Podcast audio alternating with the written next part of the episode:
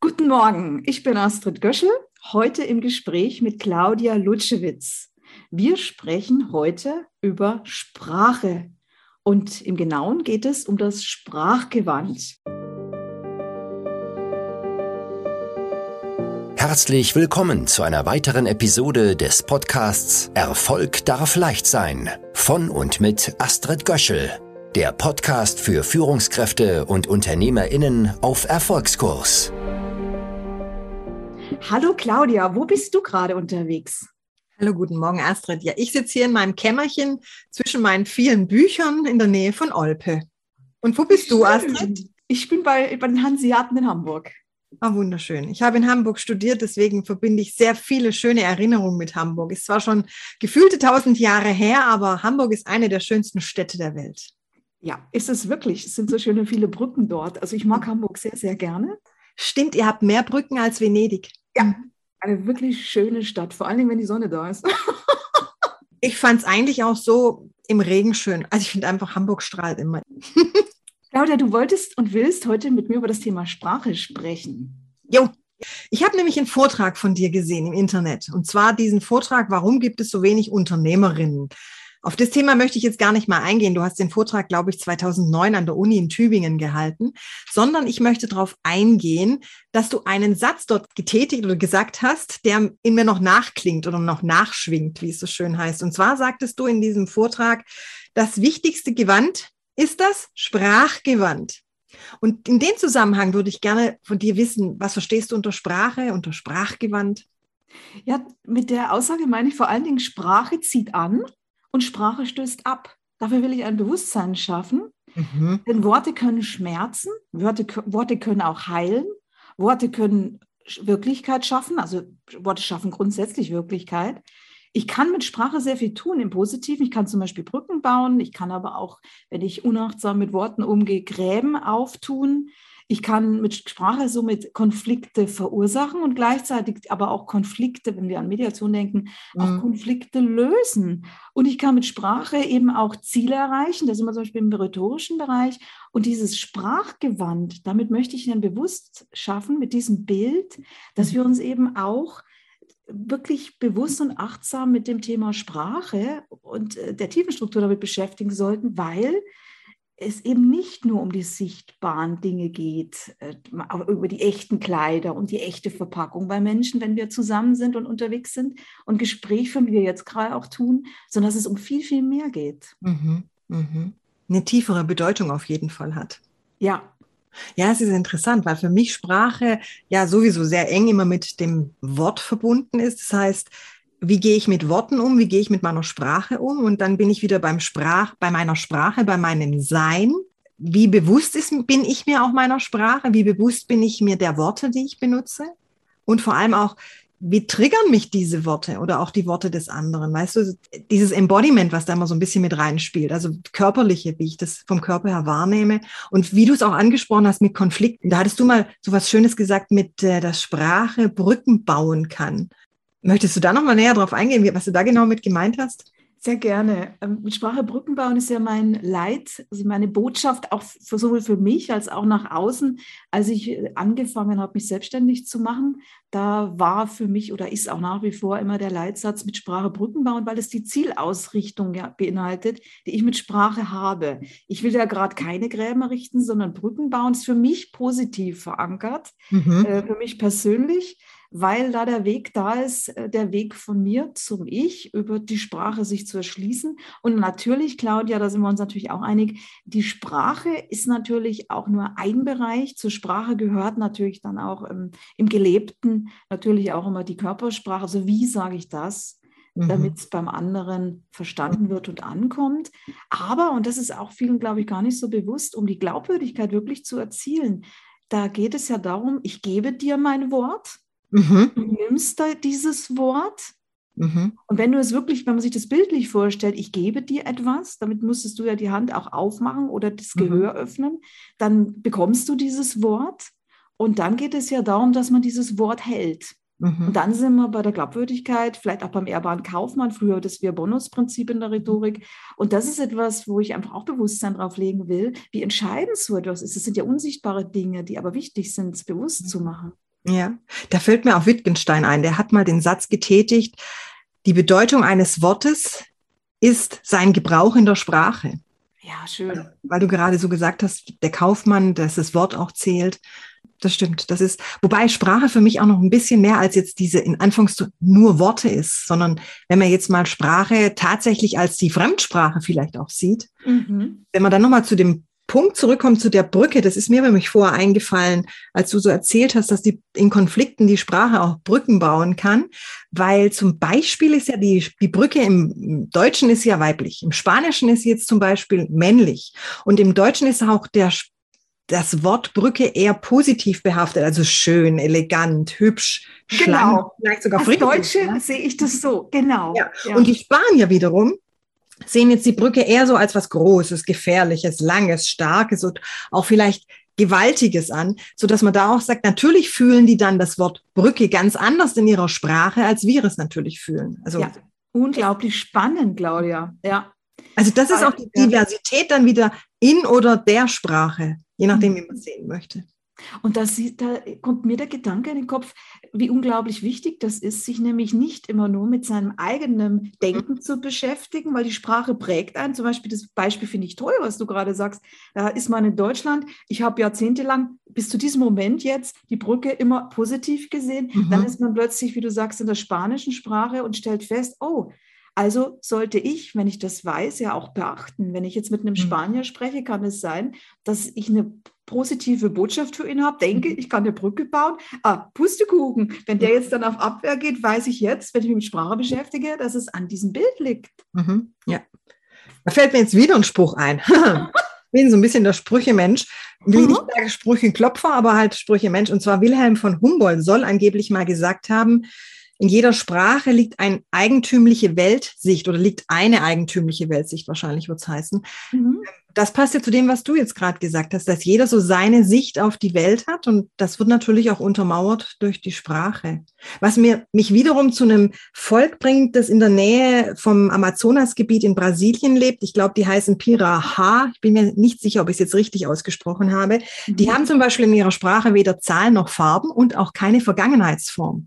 Das heißt, wenn ein Mensch oder ein Volk ein, keine Vergangenheitsform in der Sprache hat, dann leben die absolut im Hier und Jetzt. Mhm. Also dieses Carpe Diem jetzt im Moment, mhm. ja. Mhm. Und wenn mich, wenn ich da jetzt mal das weiterspinne, wenn wir jetzt in unserer Sprache auch keine Vergangenheit hätten, keine Vergangenheitsform, hm, ist besser ausgedrückt, keine Vergangenheitsform, was würde das dann bedeuten für unsere Religion oder vielleicht sogar auch für den Staat?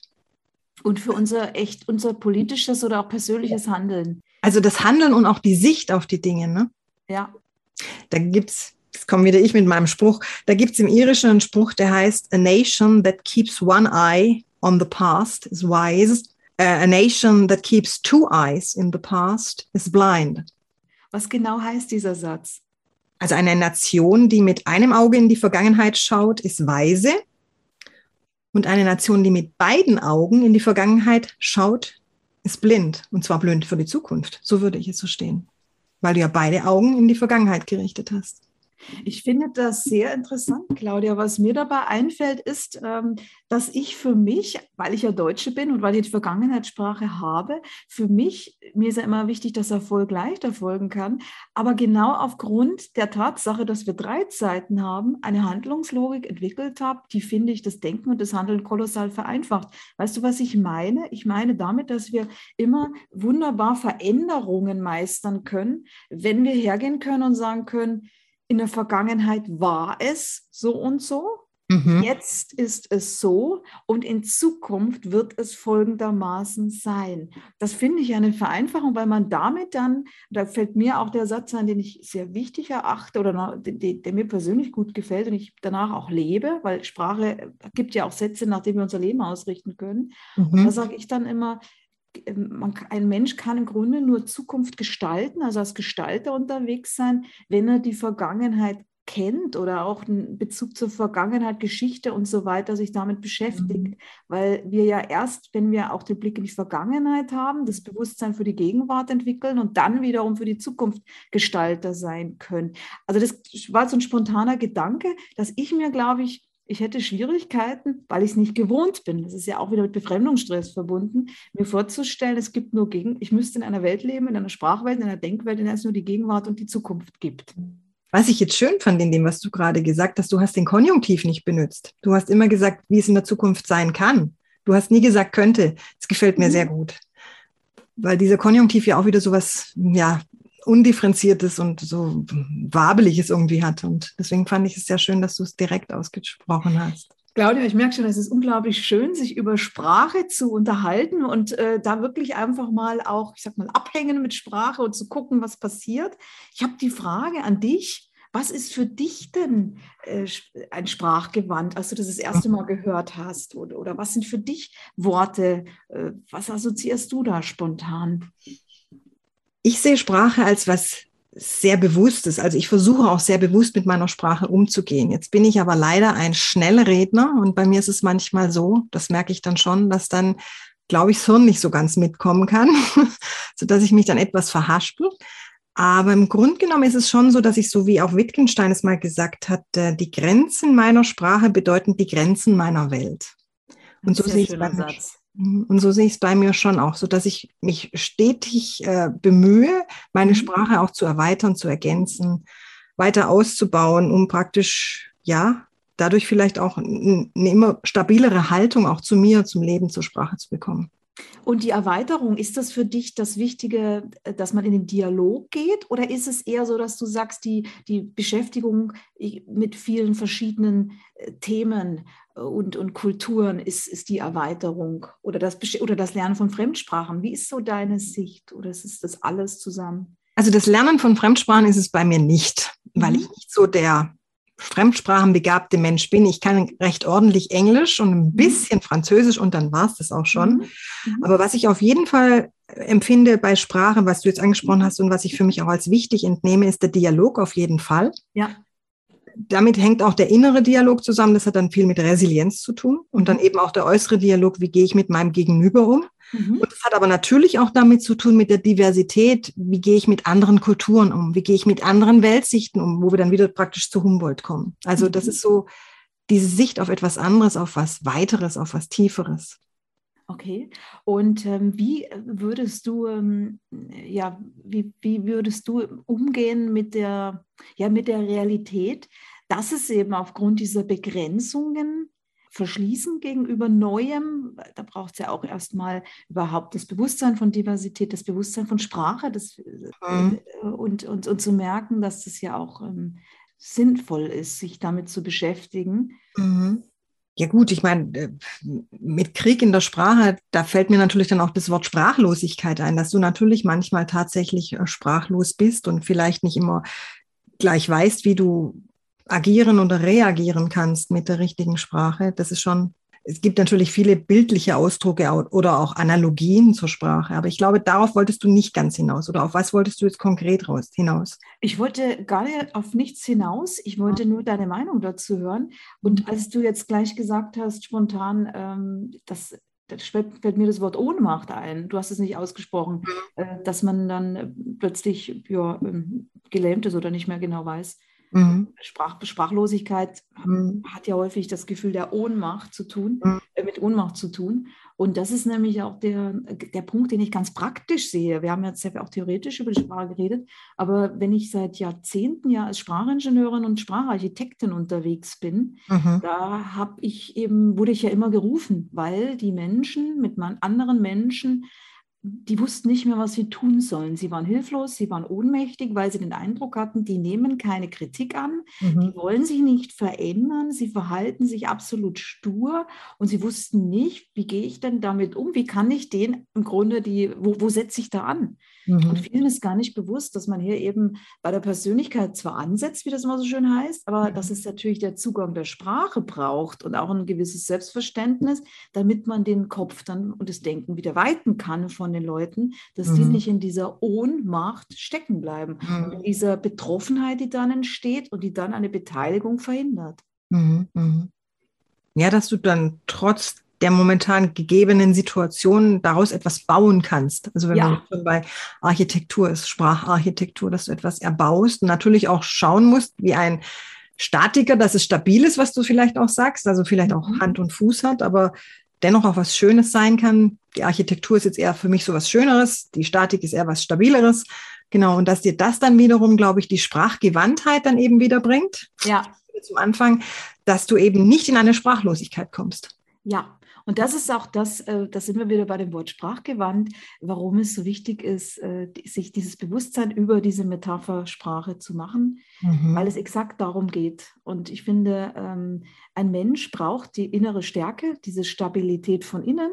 Und die ist eben nicht durch das Äußere, wie ziehe ich mich an, einfach hinzubekommen, sondern die hat eine Stabilität. Die Statik, die du auch ansprichst, die hat damit zu tun, was sind meine Worte? Wie spreche ich mit mir? Denn erst wenn mhm. ich mit mhm. mir gut spreche, kann ich auch mit anderen gut sprechen, sonst wird das alles viel zu kompliziert. Mhm. Und wenn man mit sich die Brücke baut und im Reinen ist, dann geht man natürlich auch ganz anders auf andere zu. Mhm. Und äh, damit, deswegen ist es mir so wichtig, dass man an sein Sprachgewand denkt. Mhm. Claudia, an dem Punkt mache ich jetzt auch den Punkt. Ich freue mich schon auf den nächsten Podcast, auf die nächste Folge mit dir, weil ich möchte das unbedingt noch vertiefen, das Thema Sprache. Hast du Lust? Ich habe Lust, auf jeden Fall. Gut, dann freue ich mich auch auf dich und dann sage ich einfach mal Dankeschön, dass ich dabei sein durfte und ich bin ganz gespannt aufs nächste Mal. Ich danke dir, dass du da warst. Vielen, vielen Dank, Claudia. Bis zum nächsten Mal. Bis zum nächsten Mal, liebe Astrid.